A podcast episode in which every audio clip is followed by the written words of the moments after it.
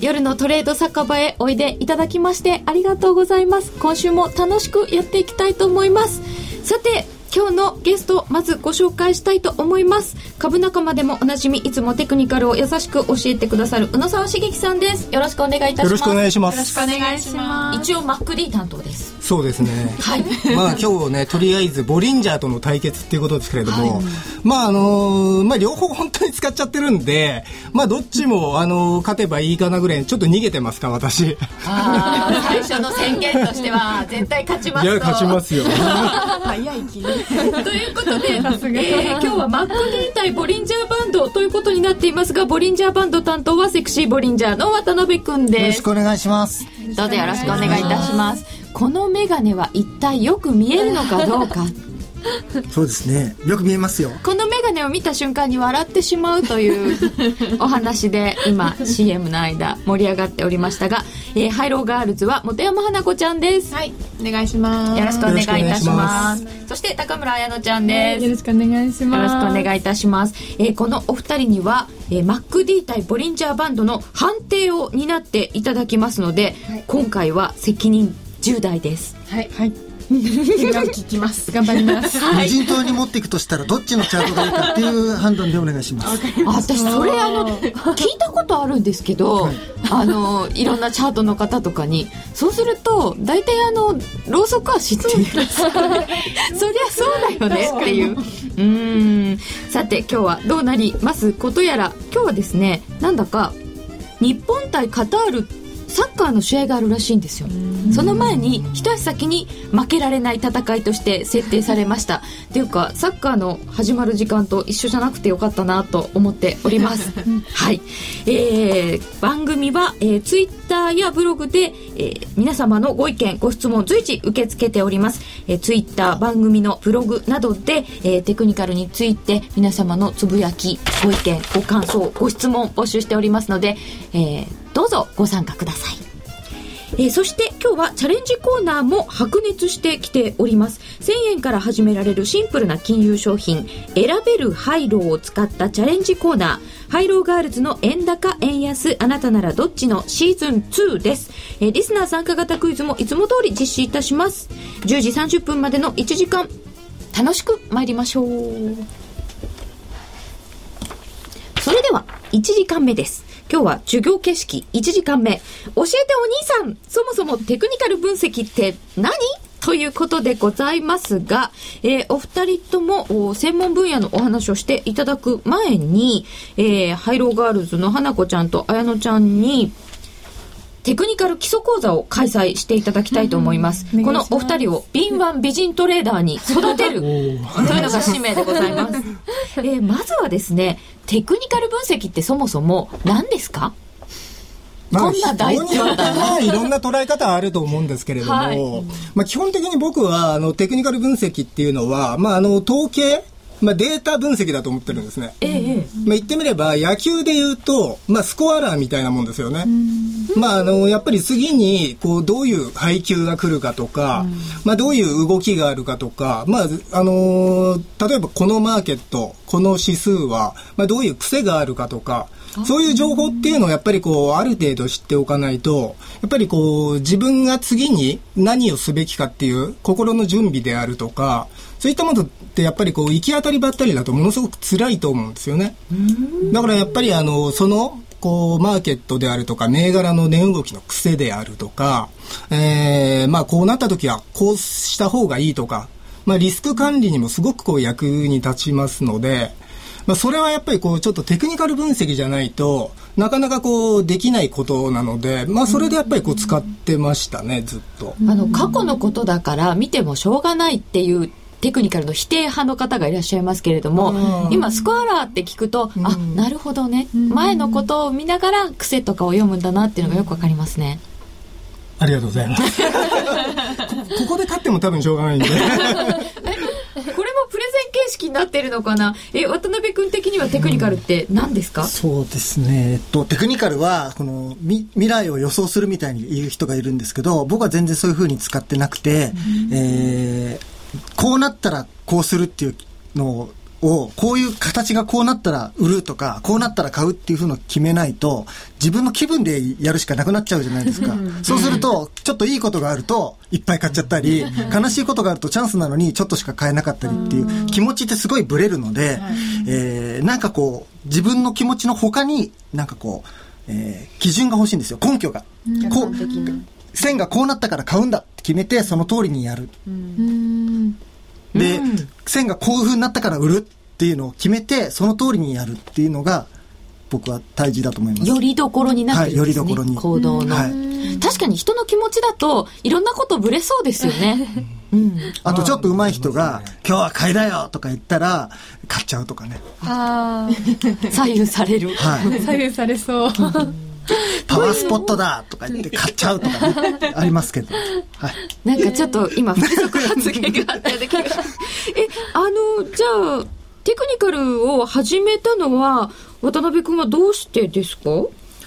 うん僕はまあ株をやってるんですけれども、はい、株ってこう上がるっていう人と下がるっていう人といっぱいいるし、うん、上がってる時はもうみんなが上がるっていうし、うん、あとはその業業績がいいとか、はい、結局分かんないんですよね。だからその証券会社が格上げしましたって言っても株は下がることもあるし、こう好業績ですって発表しても、材料で、スクシとかで下がっちゃうことがあるじゃないですか。結局どんなに考えても分かんないので、でもチャートってみんなが同じものを見てますし、これ、あの人によって上手い人と下手な人同じものを見れますから、なので。みんなが同じ情報を持ってるってことがいいんですかね？はい、小野沢さんはどうしてテクニカルの方に進まれたんですか？まあ一応あの別にテクニカル一辺倒っていうわけじゃないんですけれども、まあ基本的にやっぱりこういろんなことをファンダメンタルズでもう考えててもやっぱり当然間違うこともあるわけですよ。で、その結局間違いが間違いであるっていうことは相当後になってからでないとやっぱりちょっと気づけないんですよね。ただテクニカル分析っていうのはもう価格の分析なんで、やっぱり価格に忠実じゃないですか。はい、やっぱりこうトレードって結局やっぱりなんぼ言ってもこうやっぱりこう利益を上げてなんぼ、あるいはこう損をしちゃった時、ここが一番大事ですよね。うん、ここでどうするべきか。はい要するにリスクをどこで管理するかっていう。やっぱりこう価格に忠実なテクニカル分析を見ていると、やっぱり自分がもうあの、もしかしたら間違ってないかもしれないけれども、やっぱりこうちょっと危険な水域に達してるかどうか、そういうことっていうのはやっぱりこうすごい忠実にね、やっぱり教えてくれるんで、ファンダメンタルだとやっぱりこうちょっといろんなこう思惑が自分の気持ちの中に特にやっぱり弱いから、こういろいろ考えちゃうと思うんですよ。だけどやっぱりここでなあれが利上げしてとか、でやっぱり気持ちがぶれないようにすることですよね。今のそういったのがファンダメンタルズ。簡単に言うとファンダメンタルズ分析っていうのはどういうことになるんですか？まあ、やっぱりこう経済の環境をこう分析して、そのまあ、先読みをするっていうことになるとは思うんですよ。経済指標なんか見ながら利上げするかな、しないかなとかって考える。そうですね。だからものすごいこう、長期的には、例えばものすごく役に立つと思うんですよね。うん、例えばこう、その、国別のこう、人口の動態であるとか、そういうことって分析すると、ものすごく長期的なパフォーマンスってものすごく上がるんですよ。間違いないんですよ。とかね、えー、うん、確かだって言いますよね。ただそれって、じゃあ今日、明日、あるいはこう、1ヶ月後、それがどれぐらい役に立つかっていうと、それはなかなかちょっと厳しいと思うんですよね。10年とかね。えー、えー、そんなに。下手すると、だからもう僕の方が先に死んじゃうかもわかんないわけですから。ら それではなく、やっぱりこう、まあ、目先目先。特にやっぱりこう、マーケットっていうのは常にこう、やっぱり波でできてるんで、この波を結局取っていくしかやっぱりないわけじゃないですか。やっぱりそこでうまく波乗りするには、やっぱりこう、価格の今どういうことが起きてるかとか、それに忠実なテクニカル分析の方が、より使いやすいなと。株式が主な渡辺君はやっぱりファンダメンタルズも見ると思いますが。それはもちろん見ます、うん、はい、どうですか？ファンダメンタルズ分析とのこの割合とか。うん。ファンダメンタルズは基本株を選ぶときにそれはもう悪いところよりいい方がいいんですけど、うん、いい状況の会社だからっていつ上がるか分かんないですよね。うんうん、で、いいのに上がらない上がらないって言ってるうちに落ち,、落ちていっちゃったりするので、だったら上がってから買った方がいいじゃないですか。そうすると、為替で言うと、例えばアメリカの経済はいいのかな、悪いのかなっていうのが、まあ、ファンダメンタルズになるかもしれないけど、今日明日、米ドルがどうなるかっていうのは、またちょっと話が違うよねっていうような感じになりますかね。うんでは、ここで1分間プレゼンをしていただきたいと思います。えっ、ー、と、宇野沢さんと渡辺君にそれぞれの専門分野、マックディとボリンジャーバンドの魅力について教えていただきたいと思います。お二人に向かってプレゼンしてください。どっちが先？お願いします。じゃあ僕後でお願いします。普通、僕って言ったら先でしょ、それ。まあいいや。じゃあ、宇野沢さんからお願いします。マックディはどんなところが優れているのでしょうか？いいですか？はい。1分間で測るの？まあ、MacD は、やっぱりこう一番、えー、まあいいところっていうのは、やっぱり簡単なところですよね。見た目で、ビジュアルですごい簡単なところ。それと、やっぱり、こう、まあ先ほどリスク管理っていう話出ましたけれども、それがすごくやりやすいんですよね。だとにかくあの、やっぱり、その、いろんな使い方あるんですけれども、簡単な使い方もあれば、もっとこう、手の込んだ、本当にこう、細かい値動きを刻んでいくトレードの仕方もありますけれども、やっぱりこう、ビギナーの方にとって、やっぱり簡単な使い方もあるっていうことが、最大の魅力じゃないかなと、今回の企画で言うと。まあ、そこは本当に一番強調したいポイントですね。初心者にも割と分かりやすいツールですか？ツールですね。で、やっぱりこう、ちょっと、また後々お話ししますけれども、移動平均線なんかよりも、実はこう、ものすごく、こう、いわゆるこう、騙しの部分がない。おびっくりした。1分経過。騙しもないというお話がありました。では続いて、渡辺君に、ボリンジャーバンドの魅力について語っていただきましょう。ボリンジャーバンドの魅力はですね、ぶっちゃけ線がいっぱいあることです。いっぱいあったら分かりにくくないんですか、うんえー、そうでもなくてですね、これ5本あるんですよね。で、さっきも僕が言ったように、その、線がこうなったら買う、こうなったら売るっていう根拠に使ってるんですよ。うん、で、2本しかないとですね、こう、どんどんどんどん上行っちゃった時に、ここ、ここまで待って買う、待って買うって言ってるのなかなか戻ってこないで、どんどんどんどん上行っちゃうわけですよ。でも線がいっぱいあると、線がいっぱいあると判断の基準がいっぱいあるってことなので、高くなっても追っかけていける。この線を越えたらこうしようっていう時の線がいっぱいある。いっぱいある。というところと、あと上がっていけば上がっていくほど、この線も追っかけていくんですよ。線自身も動いていボリンジャーバンドの説明を先にした方がいいんですか？うん、っていうかこれ今ラジオで聞いてらっしゃる方意味わかるかなと思ってちょっと思って。ですよね。まあいいや。はい。あ、でも1分じゃないですか。1分経っちゃいましたね。線がいっぱいあること、線も動いていくこと。で、うん、ということで、では、花子ちゃんと綾乃ちゃん、まずここまでのファーストインプレッション。これ、マックディとボリンジャーバンドって書いてないんですよ、台本。宇野沢さんと渡辺くん、どっちがより分かりやすかったですか？あるいはかっこよかったですか？この問いはあり？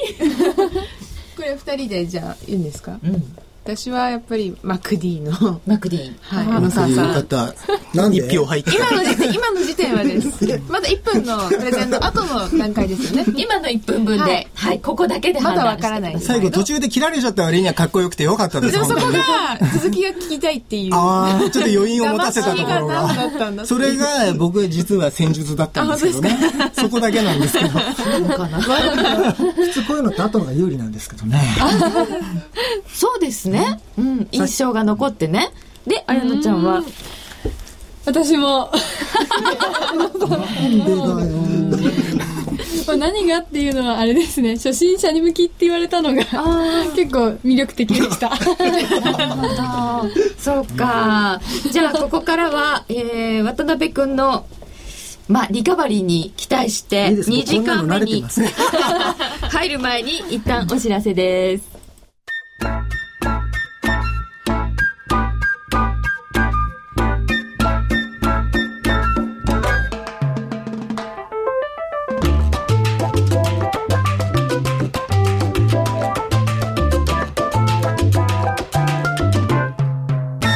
ラジオ日経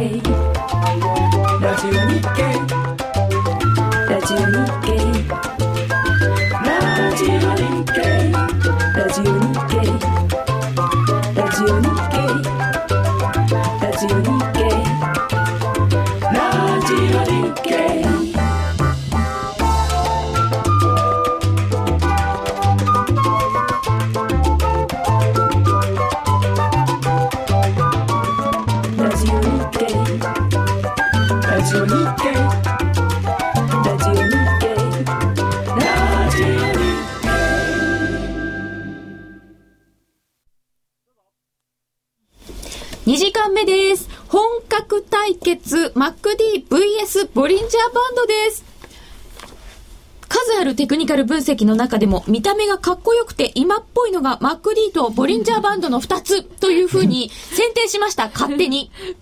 そして、そのマック D とボリンジャーバンドの対決ということになりましたが、実際に花子ちゃん、綾乃ちゃんに見てもらって、どう使って何がわかるのか説明していただきたいと思います。ちょっと詳しいところをね、えー伺ってみましょう。えー今、1分間お話しいただきましたけれども、一体マック D ってどんなものなのか、まだ私たち全然分かっていません。では、宇野沢先生、よろしくお願いいたします。はい。了解いたしました。まあ、あの、MacD っていうのは、一言で言うと、まあ、移動平均線の差を取ったものなんですね。で、移動平均線って、まあ、お二人とも、まあ、ご存知ですよね。はい。はい。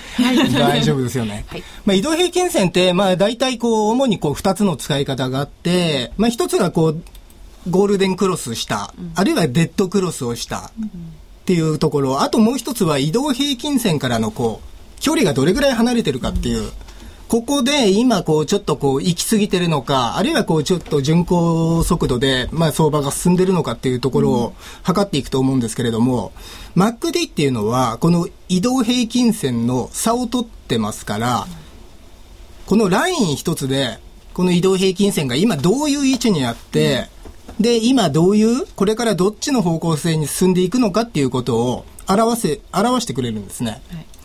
で、あのーまあ、MacD っていうのは、あのーまあ、移動平均線の差ですから、例えばゴールデンクロスするときっていうのは、短期の移動平均線と、まあ、長期の移動平均線があって、まあ、あの、ゴールデンクロスっていうのは、短期の移動平均線が、こう、長期の移動平均線を下から上に抜くわけですよね。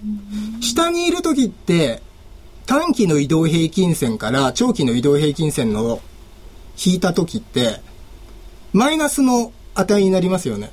はい。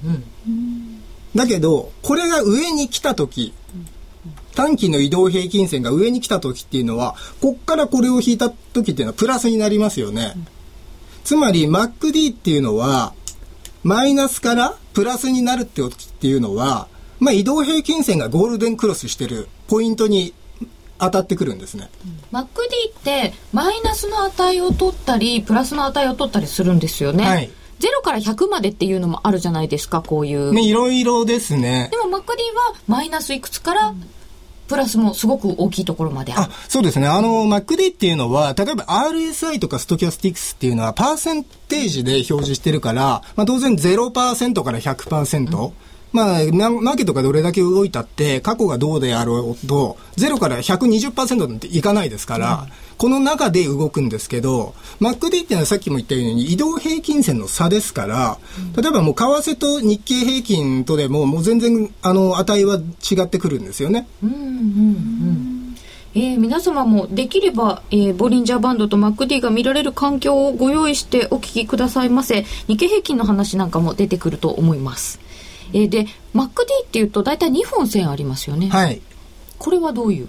これは、まず MacD っていうのはさっきも言ったように、1本で、まあ、移動平均線が今、あの、どういう状況にあるかっていうのを表せてくれるんですけれども、まあ、あの、実際のトレードの、えーまあ、タイミングを測る上では、この MacD と、その、こう、いわゆるこう、い MacD 自体の今度移動平均線、まあ、これ大体9日で使ってくるんですけれども、これがどういう形になってくるかっていうところでトレードを、ポイントを設定していくんですね。あの、MacD が、あの、さっきこう、まあ、プラスからマイナスっていう話も出ましたけれども、MacD が、例えばこう、どんどんどんどん下がっていくときっていうのは、えー、MacD がマイナスの値を大きくしているとき、あるいはこう、プラスの値を少なくしているときじゃないですか。っていう時は短期の移動平均線が長期の移動平均線の下に行ってどんどんその距離が離れてる時ですよね。はい、短期の移動平均線がこう急落して、まあ、長期の移動平均線っていうのはすごい動きが緩やかですからあの後は追っかけてくるんですけれどもやっぱり長期の移動平均線ってそんなにすぐには動かないですから急落してる時っていうのはどんどんどんどんこの差は広がっていくわけですよ下に。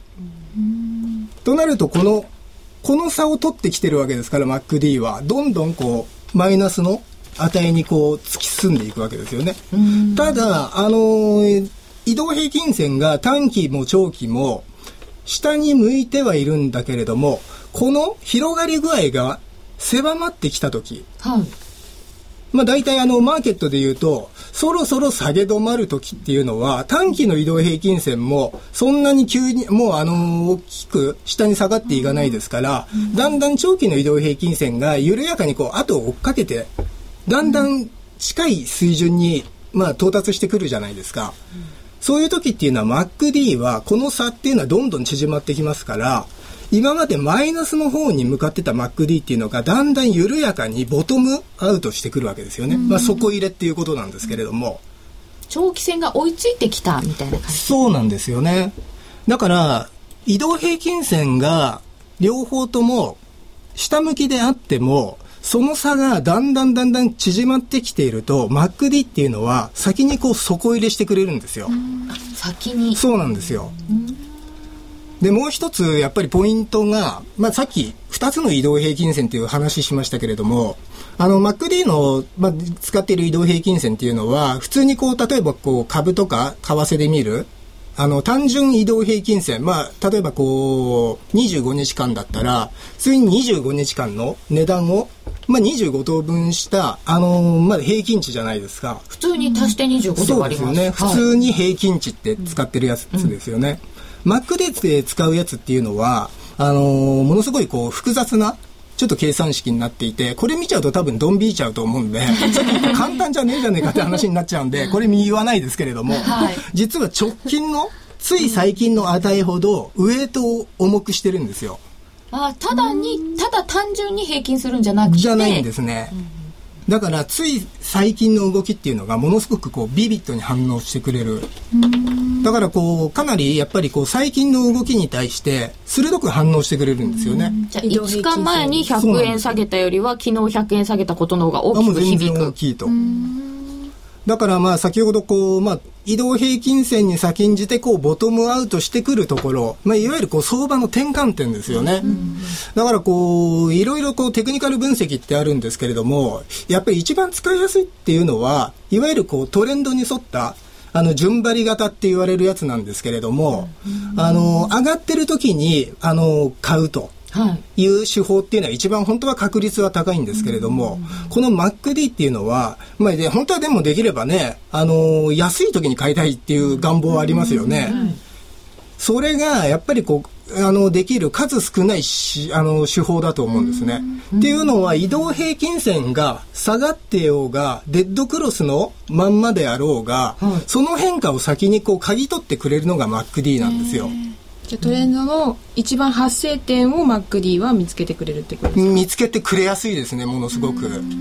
早いっていうのはいいですね。MacD ってこのオシレーターのところに表示されることが多いじゃないですかスペース的に、ええ。でもオシレーターではないですよね。あそうなんですか。オシレーターなんですか MacD は？うーんどっちとも言えるんですよね。結局だからオシレーターっていうのは厳密に言うと、さっき言ったようにこう、パーセンテージそう、ねパーセンテージでその振幅具合、もう、オシレーターってそのまま本当振幅っていう意味なんで、それを取っていくやつなんですけど、MacD っていうのは、あのー価格表示してるんで、平たく言うと、ただの振り子系でもない。そうなんですね。だから一応あのー振り子っぽく見えるのは、実はこう移動平均線の距離取ってますけど、移動平均線の距離って、やっぱりあのーそんなに大きく過去の傾向から大きく変わることってやっぱりないじゃないですか。例えばこう移動平均線が短期のものと長期のものがどんどんどんどんこう離れてきてると、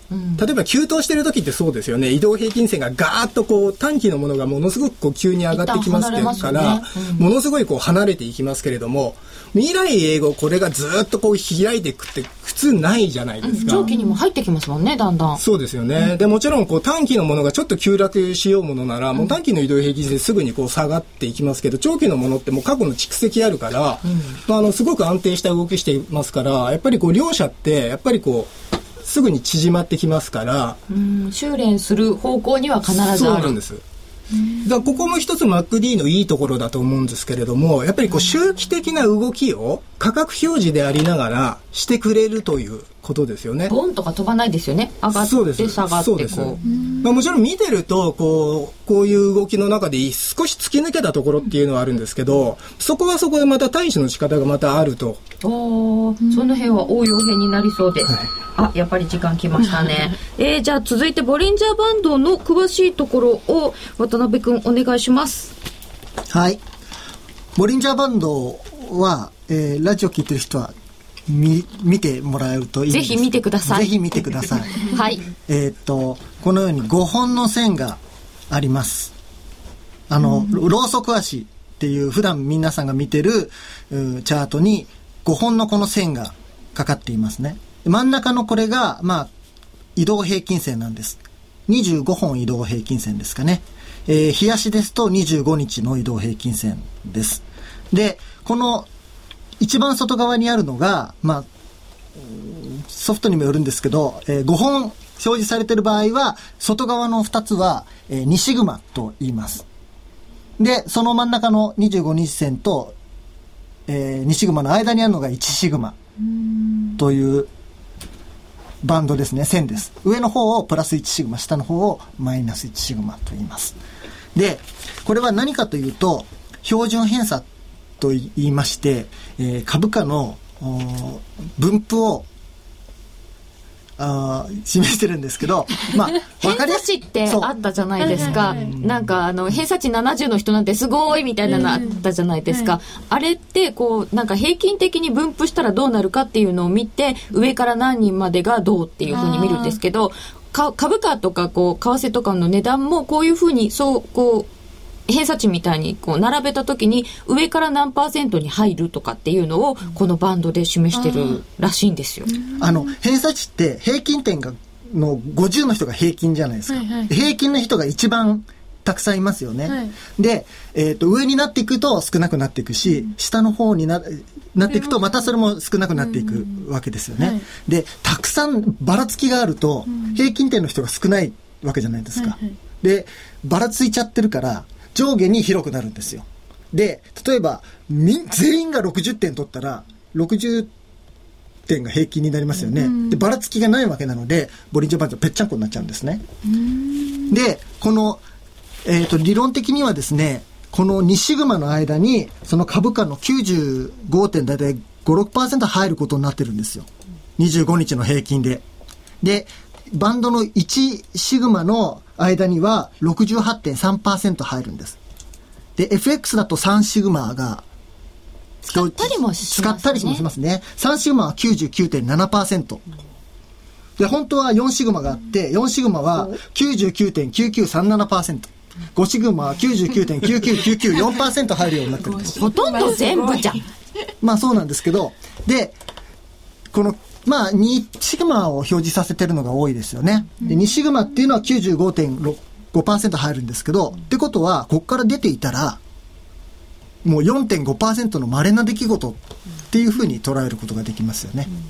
こう出ちゃったところはかなり珍しい人。で、値動きが多いと広がってますから、そんで少なくなってくると狭まってくるんです。値動きがなくなってくると。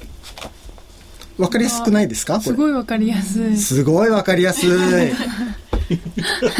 あ、なんかカッターの顔しましたね。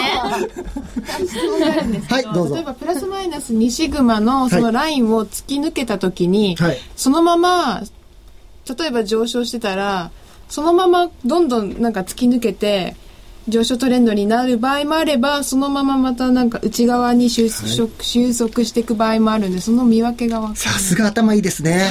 それ3時間目にしようと思ってたんですけどね。るあじゃあ大丈夫です後ではい。どうしますか？今ちょっと喋っちゃいますか？今でもいいですそう今ちょっと空気が悪くなったからやっぱり。わかりました。えーっと、値動きが上下によく動いてる時っていうのは、ボリンジャーバンドは広がってるわけです。ひ広がってるわけです。値幅が。25日の間でですよ。で、株価が上に行ったり下に行ったり、よく動いてるっていう時は、交換、回転が効いてるんですよ。みんなだって儲かったら売るし、急落したら、その、損切りするし。なので、あんまりこう溜まってないんですよ、エネルギーがね。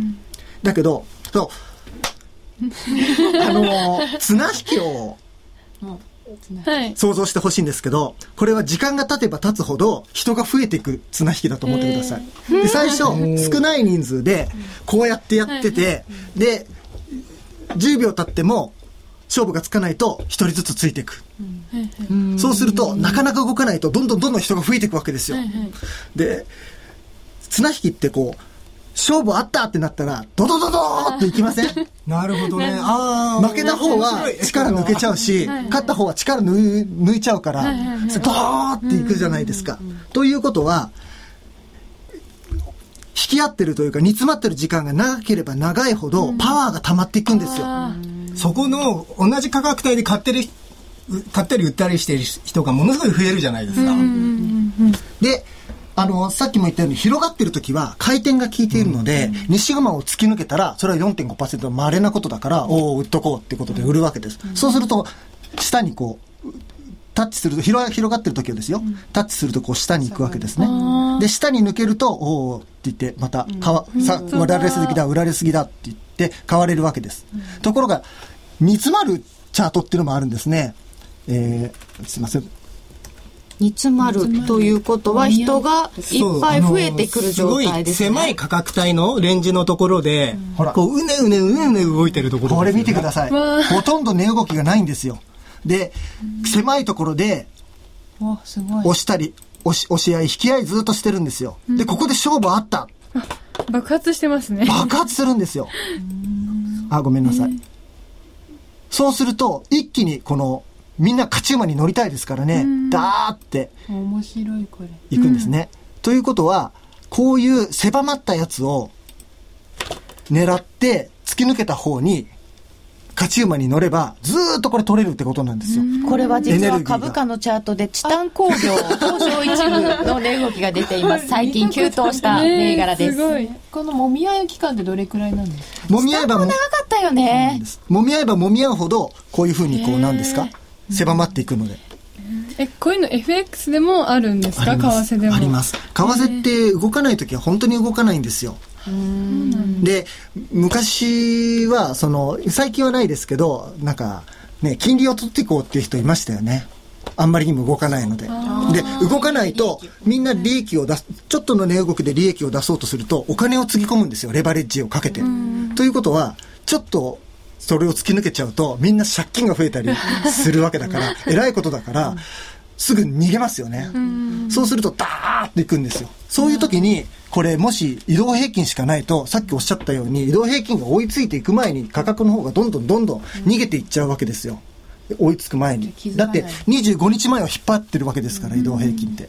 その時に線があると、根拠があるじゃない。ついてくるわけじゃないですか、近くに。だからボリンジャーバンドって好きなんですよね。今、ボリンジャーバンド見せながらお話ししていただいたらとても納得がいった感があったので、マックでも見てもらいながらの方がいいかもしれじゃあちょっないですね。と見ながらこうやっていきましょう。マック D はマック D だけ表示させてください。OK 大丈夫。いそれはないでしょ。だってローや、全然大丈夫ですよ。ボリンジャーボリンジャーバンドはセットになってますから、このローソク足が。全然大丈夫。えっと、日経平均がいいですかね。為替がどっちでもいいのかな。為替でいきましょう。為替で。見ていきましょう。えっと、これが最近の為替の MacD のチャートですね。今出していただいてるのは、ドル円の冷やしです。そうですね、ドル円の冷やしで、えっ、と、2009年の11月以降のやつを、えーちょっと今出しています。で、あの、MacD、これ、パラメータいくつかっていうところなんですけれども、まあ僕、難しい難しいそうあ、ごめんなさい。パラメータって、あの、要するにこう、例えば移動平均線で言うと、5日と25日線を使うとか、75日線と200日線使うとか、いろいろあると思うんですけれども、まあ MacD の場合っていうのは、別にあの、これ好みだと思うんですけれども、一番こう一般的なのが、えっ、と、短期の移動平均線が12日、で、長期が26日、で、あの、MacD のさっき言ったシグナル、MacD の移動平均ですよね。これが9日で使うのが一般的ですね。で、5日と20、20日で使う人も結構いるんですけれども、あの、厳密に言うと、両方ともそれほど大きく動きが違うってことはないです。まあ、5日とに20日の方がもちろんこう、反応は早いですけれども、まあ、その分こうちょっと うねりが出ちゃうんで、ビギナーの人にはちょっと使いづらいのかなと。じゃあこの、まあ、普通に出ている12日引く26日と9日のシグナルで見ていただいて、えええっ、と上に上段に今あのろうそく足とそうですね、ろうそく足ですね。下に MacD 出していただいてますけど、どんな時にどうなってるんですか？えーと、まずこの赤いライン、これが MacD ですね。で、さっき言った、この MacD の9日の移動平均っていうのはこの緑のラインですね。で、あの、まず見ていくところっていうのは、あのー、MacD をこう、ちょっと教科書チックにこう説明すると、じゃあどこが売買のポイントかっていうと、まあ移動平均線と同じように、このクロスしたところですよね。こういったところ MacD とシグナルがクロスしてるところがそうですね。えっ、と天井だったり底だったりしてるということですかねうーん、というよりこう、さっき、えっ、と、移動平均線の差を取ってますから、はい移動平均線のこの MacD が、このシグナルを上抜いたところっていうのは、えっ、と、まあ、移動平均線のかい距離がプラスに転じてきたところ。うんっていうことは、短期が長期を上抜いた。そういうポイントになりやすいところなんですね。それともう一つは、この価格水準で、えっ、と、為替の場合は、えっ、と、プラス100円からマイナス100円のところをこう動いていますけれども、これがゼロを超えてきたところ、あゼロのところのラインが大事ですねはい。はい、なんでゼロが大事かっていうと、さっきも言ったように、この MacD っていうのは移動平均線の距離を測ってますから、ゼロより上にあるっていうことは短期の移動平均線が長期の移動平均線より上にいるっていうことですよね。まあ要するにこう、えっ、とまあ上昇トレンドに本格的に入ってきたというところですね。はい。はいただ、これあのー今みたいに教科書的に使ってると、逆に今度使いづらくなっちゃうと思うんですよ。あなるほど、えーいろいろこう、例えば、ゴールデンクロス、デッドクロスしてるところって、やっぱり出てきてますから、ここでいちいち振らされちゃうと、あどっちだよということになると思うんですよね。あと、もう、あ、ごめんなさい。あのクロスする時って、ええ過去を見れば絶対にわかるじゃないですか明確に、ええでも現在クロスするかしないかの時点で判断することって難しくないですか？そのままクロスする場合もあるし逆に離れてうん、ありますよね。あとちょっと上行ったのにまたすぐ下行っちゃったよみたいな時ありますよね。はい、その見分け方ってあるんですか？そうですね。移動平均線で、やっぱり共通して言えることっていうのは、やっぱりこう、まあ、クロスするときって、しょっちゅうしょっちゅう、まあ、まあ、しょっちゅうでもないけど、まあ、よくあると思うんですけれども、大事なのは、やっぱりこう、長期の移動平均線も一緒に上向いてるかどうか。要するにこう、クロスはしてんだけれども、長期の移動平均線が下がったから、たまたま、あの、上に行った時なんかもやっぱりあるわけじゃないですか。まあ相手が勝手にしくじってくれたみたいなもんですよね。これダメなんですね。はいやっぱりこう揃って上に行ってる時の2本の線がそうなんですどっち向いてるかそうですね。で、特にやっぱりもう、それだけで言っちゃえば、もう長期の移動平均線の向きだけ見てればいい。まあいいという、ちょっとやや乱暴な言い方しちゃえば、まあ日経平均なんかで言うと、例えば200日移動平均線さえ上に行ってれば、ものすごい確率高いですよ。まずはじゃあ向きを見てあげる。うんそうですね。だから移動平均線のクロスオーバーの判定の一つの一番大事なポイントっていうのは、まず長期の移動平均線も揃って上に行ってるのか、あるいはデッドクロスの時だったら、これも下がってる時だったら、やっぱりこう、あ一回こうショートを振っていくチャンスっていうことになりますよね。はい、えー、さて時間が来てしまいました。あとは3時間目で最終決着お願いしたいと思いますがここまでの第2時間目の判定はいかがだったでしょうか？花子ちゃん綾乃ちゃんファーストインプレッションから評価は変わりましたか？えー、どっちもいいですよね。保留になった。ということはちょっと移動平均線の帰りが縮まってきたってことですね、これ。そういうことですかね。ね先行したんですけど。今は同じぐらいです私は。えー、同じぐらい。私、ボリンジャーが面白いな。面白い戦いになってきましたね。最終決着は第3時間目でお願いしましょうラジオ日経の番組がポッドキャスティングで聞ける。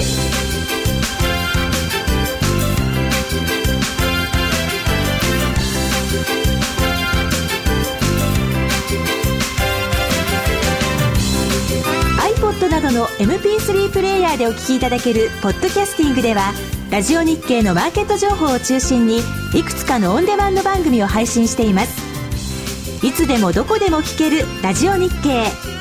詳しくはラジオ日経のホームページをご覧ください。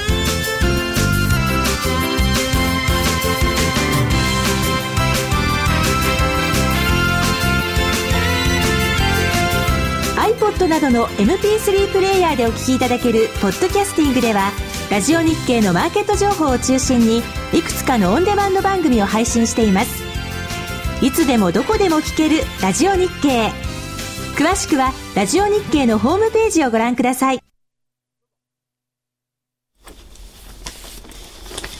ハイローガールズの円高、円安、あなたならどっち？シーズン2です。ここからの時間は FX プライムの提供でお送りいたします。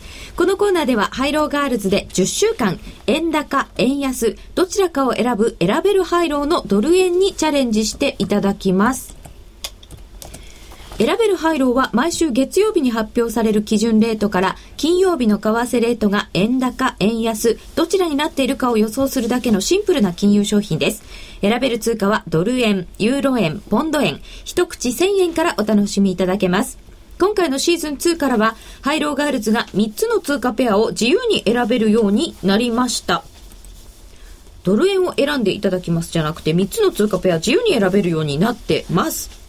えドル円基準レート82円90銭で、判定レート82円94銭でした。ということで、動かないが的中、ペイアウト倍率1.7倍です。1.7倍。ユーロ円基準レート100等円57銭、判定レート111円745。円安50銭と円安1円の方が的中です。円安1円を選ばれますと、ペイアウト倍率3.21倍でした。ポンド円は基準レート131円40銭で、判定レートが131円895でしたので、動かないが的中。ペイアウト倍率は2.73倍でした。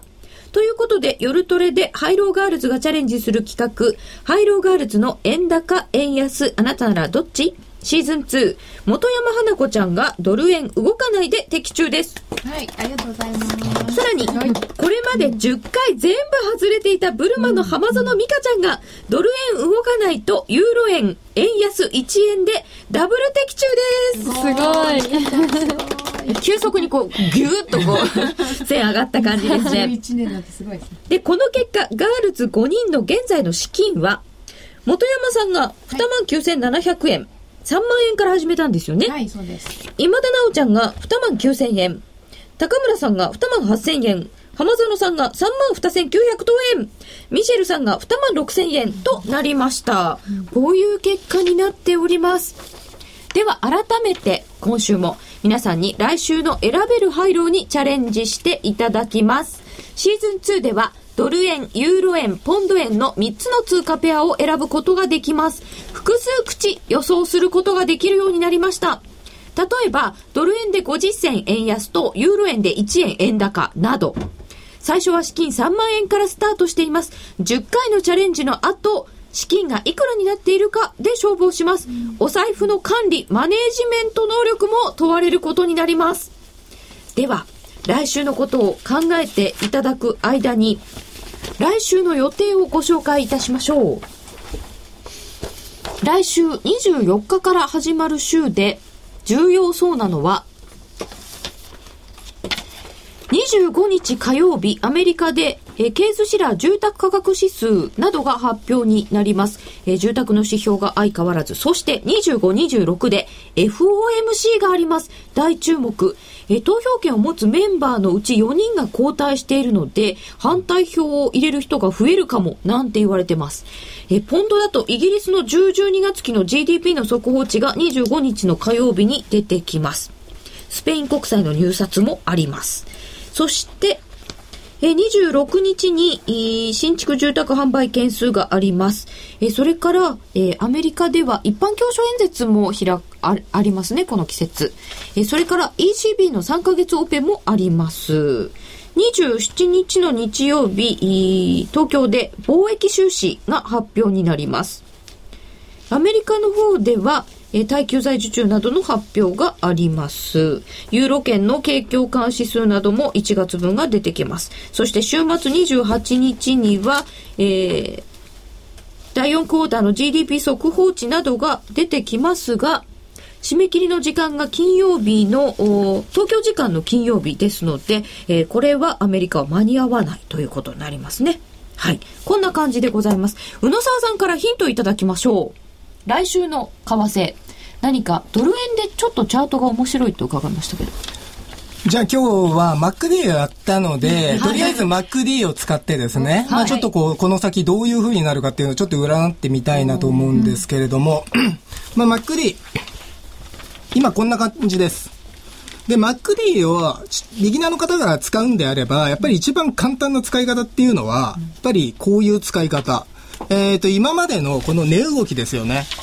ここに2本の線をちょっと引いてもらいたいんです、上下に。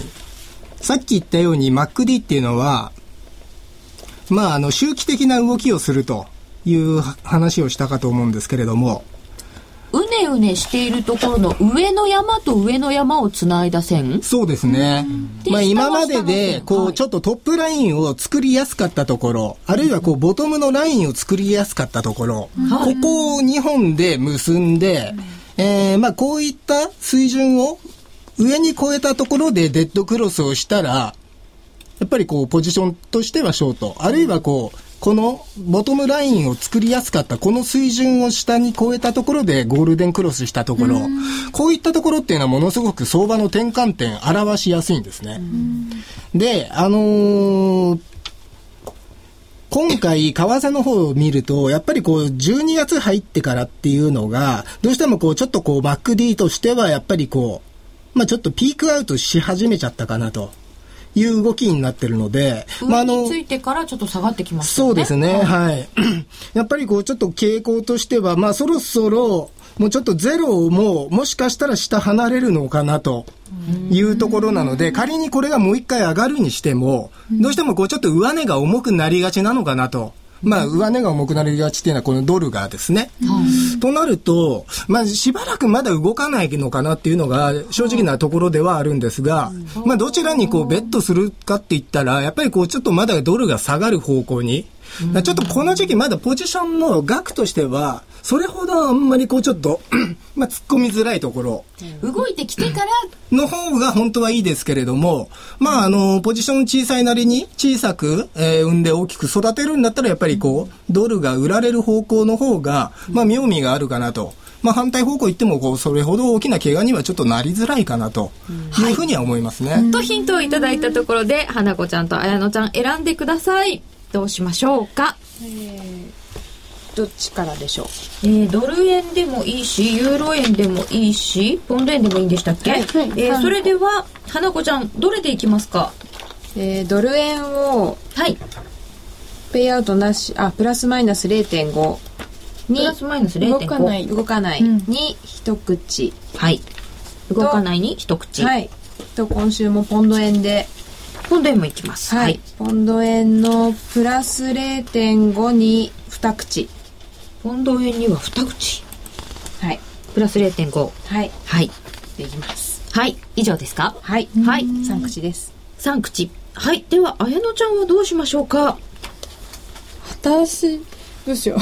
読みが今、全く一緒だったんですよね。どうしようかな。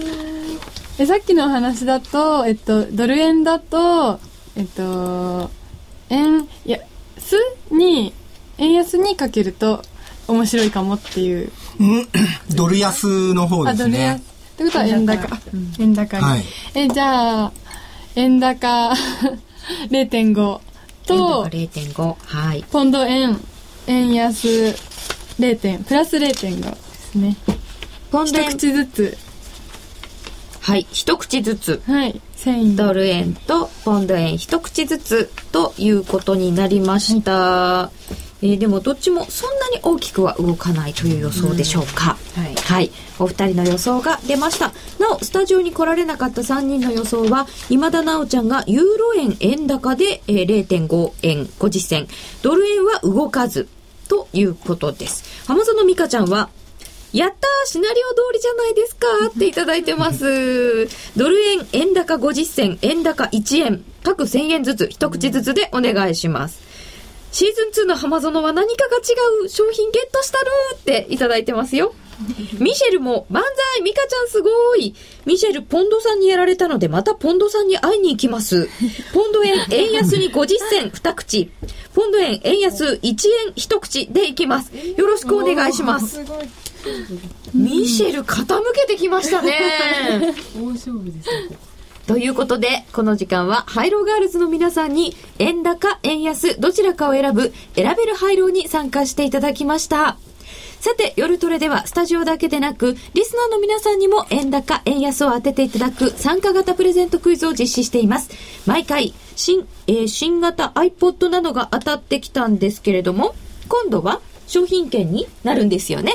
はい。商品は商品券になります。商品は商品券って変ですね。えー全国百貨店商品券になります。えー詳しいことは番組のブログをご覧ください。えー前回クイズの結果、当選者の発表、えー結果先ほどもお伝えしましたように、わずかに円安でした。全体では62%の方が円安を選んでいらっしゃいました。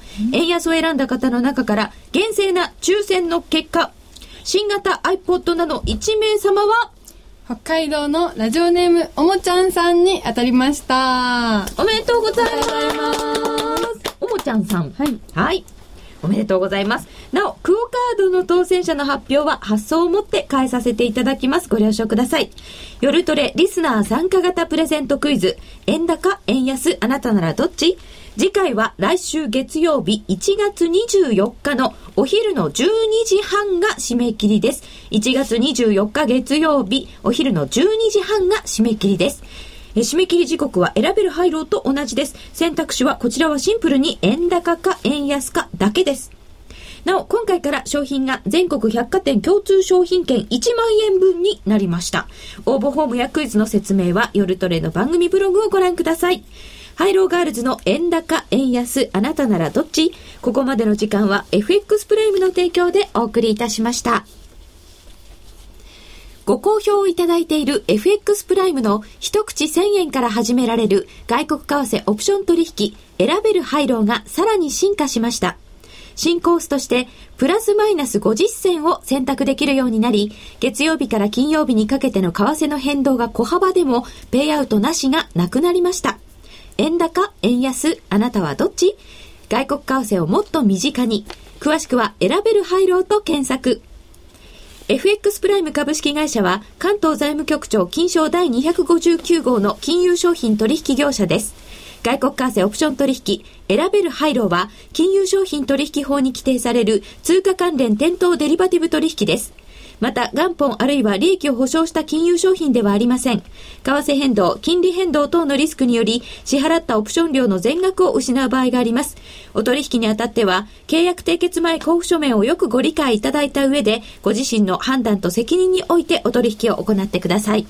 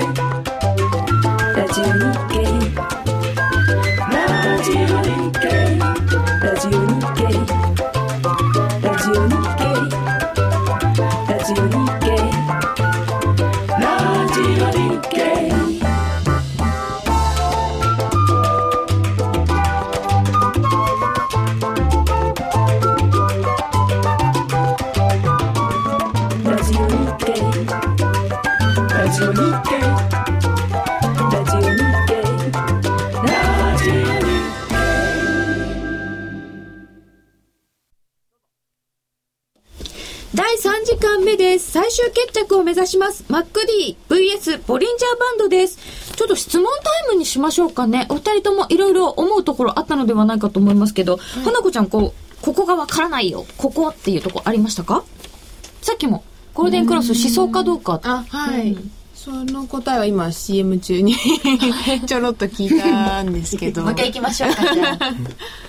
25日移動平均線とかって、はいこの後どうなるかっていうのがある程度予想できるんですよねできますね。25日移動平均線というのは、えー25日の平均ですよね。で、新しい1日が来ると、前の1日が捨てら、あ25日前の1日が捨てられるわけですよ。で、これを見ますと、25日前をこう、1、2、3、4、5って数えていくと、25日前ってここなんですよ。25本前ですか。そうすると、明日はこれが捨てられ、明後日はこれが捨てられ、また新たに入っていくんですけど。ということは、高い位置の、えーろうそくが脱退していくわけじゃないですか。そうすると平均値って下がっていきますよね。すると25日移動平均線は下の方に向いていくということです。そしてこの2シグマも下の方に抑え、こうこういう風になっていきますので、えー円高の方のトレンドに行く行くだろうということは予想できますね。この冷やしから判断すれば。じゃあ短期で例えばスキャルピングみたいなすごい短期でやる場合はすごい効果的ですよね。そうですね。ぐ先が見えるってことですよね。そうですね。はい。うん。でも長期で見た場合ってどうなります長期の見方は。長期も同じですよ。あ。同じ同はい。じか。はい、え、冷やしは長期ですか ?FX やる人にとってはね。ですよね。ですね、ちょっとそこはね感覚が違うかもしれませんはい。けど、いや、僕も長期だと思って、ははいい、一応。と今の話だと、やっぱりこう、先々、この水準下回った時っていうのは本当に危ないですよね。うんはいあの、逆に言うと、あの、あと何日かすれば、この安い水準もカウントから落ちてくわけじゃないですか。はいってことは、この水準さえ切らなければ、逆にこう、まあ、あの、目先下がっても、その後こう、ボトムアウトしてくれる期待はあるんですけど、これすら下回っちゃうと、もうちょっとしばらくもう25日移動平均線、下が、もう下がりっぱなしじゃないかっていうような予想がすごく立っててやすくなるいうのはんですよね。1月の結構円高に来たところの水準の話ですね。だから前回高値とか前回安値っていうのはやっぱり重要になってくるわけですか、それを切るかどうか。そうですね。はい。と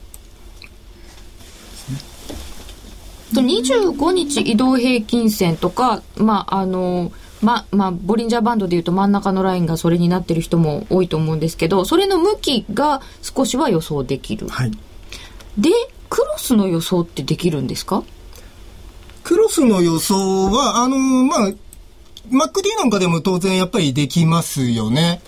まあ、あの、だから MacD で言えば、ボトムアウトしてゼロに向かっている時っていうのは、まさに移動平均線が、あの、ゴールデンクロス、これからするかしないかというところ。